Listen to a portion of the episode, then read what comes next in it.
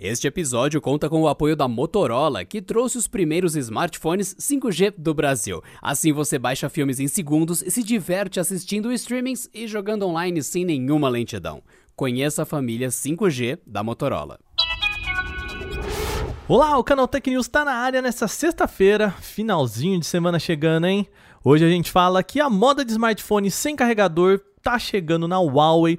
Tem hoje Apple, a gente vai falar sobre Motorola e a gente também tem uma tecnologia bem interessante da Nvidia. Eu sou Wagner Waka, vem estar comigo com as notícias de hoje.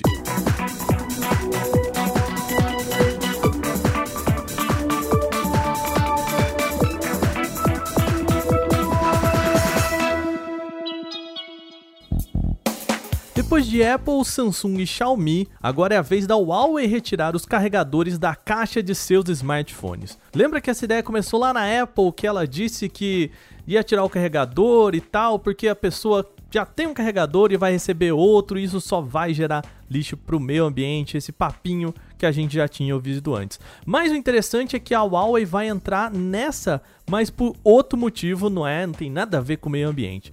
De acordo com a publicação na rede social Weibo, a Huawei estaria com dificuldades em encontrar chips que controlam o carregamento aí nos aparelhinhos. Para quem não sabe, é, você precisa de um controlador que regula a amperagem e voltagem nos carregadores, senão, né, o aparelho queima quando você coloca na tomada.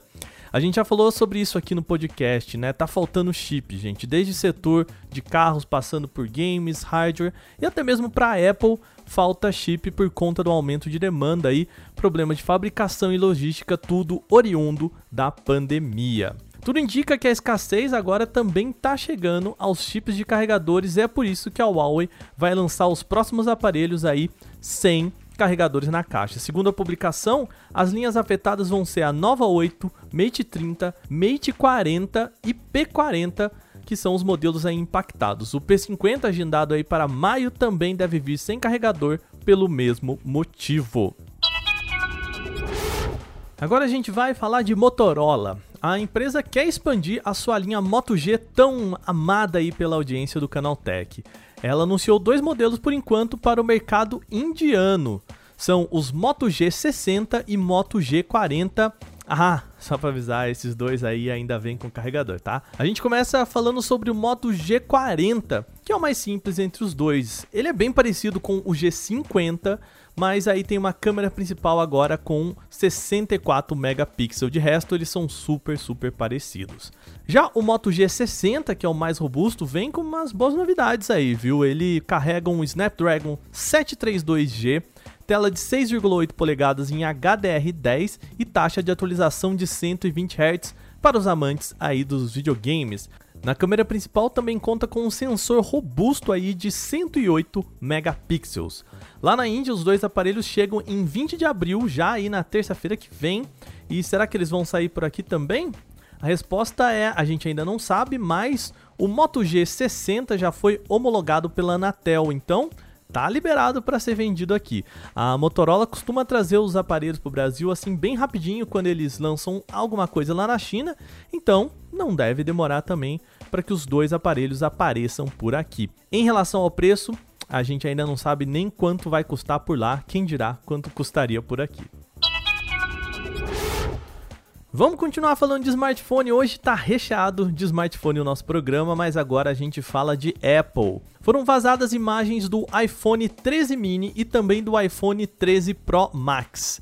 Se você, assim como eu, às vezes fica meio perdido nessas nomenclaturas, é o seguinte: a ideia é que a próxima linha de iPhones tenham quatro modelos. A gente tem o mini, o iPhone 13 padrão, o iPhone 13 Pro e o Pro Max. Então a gente está falando aqui dos modelos que vão ser o menor entre eles e o maior, ou seja, o Mini e o Pro Max, beleza? As supostas fotos que foram compartilhadas vieram de Philip Colroy, do canal Everything Apple Pro. A mudança principal aqui nas fotos que a gente viu tá no módulo da câmera, ali, aquela ali que fica na parte de trás, aquele quadradinho, sabe? A Apple ainda deve manter o formato quadrado, mas nos próximos aparelhos deve ser um pouquinho menor, porque as bordas aí do módulo também vão ser levemente mais finas. A gente está falando aqui de coisa de milímetro, tá, gente? No desenho também dá para ver que o módulo vai ser um pouquinho mais saltado para fora de novo, aí na casa dos milímetros. O motivo para isso aparentemente são um sensor LiDAR um pouquinho maior para conseguir aí ser mais preciso em cantos e bordas, assim também como contar com melhorias gerais na câmera. Bom, vale lembrar, a gente está falando aqui de uma informação divulgada por um canal de YouTube. Claro, ele já divulgou coisas muito interessantes aí que eram verdadeiras, mas são supostos vazamentos e nada de informações confirmadas pela Apple. A expectativa é de que a gente tenha aí novidades oficiais sobre a linha do iPhone 13 só lá em setembro, o mês que geralmente a Apple anuncia aí as novas gerações dos seus smartphones.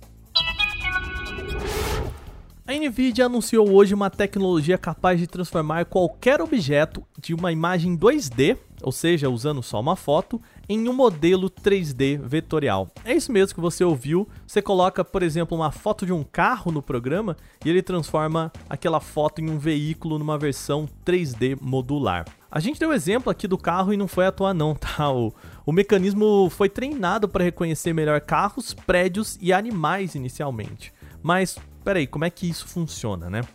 A tecnologia se chama GNA Verse 3D.